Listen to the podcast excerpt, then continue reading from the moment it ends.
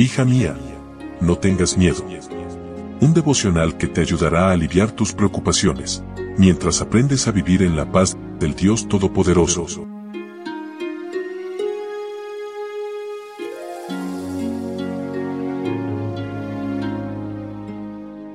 Hoy es 28 de febrero y despedimos así este segundo mes del año, agradecidas con nuestro buen Dios porque una vez más nos ha demostrado su amor y su fidelidad para con sus hijos.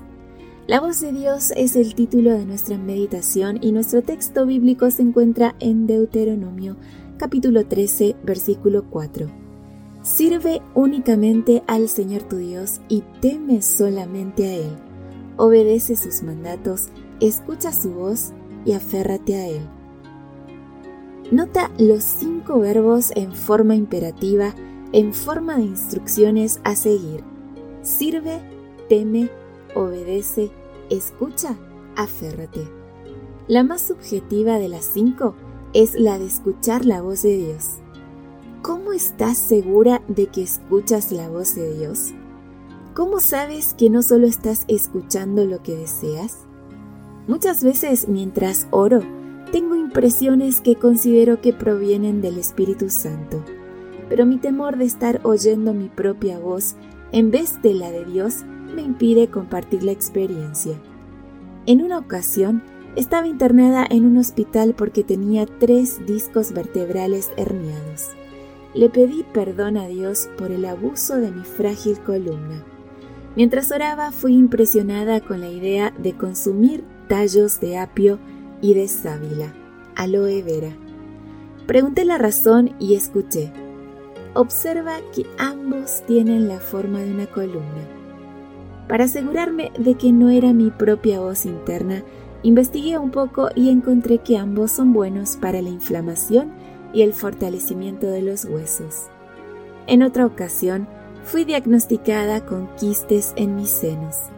Hacía muchos años que había hecho grandes cambios en mi dieta y no me explicaba la aparición de estos quistes de nuevo. Una mañana, mientras desayunaba y hablaba con mi señor, sentí que él me animaba a consumir toronjas.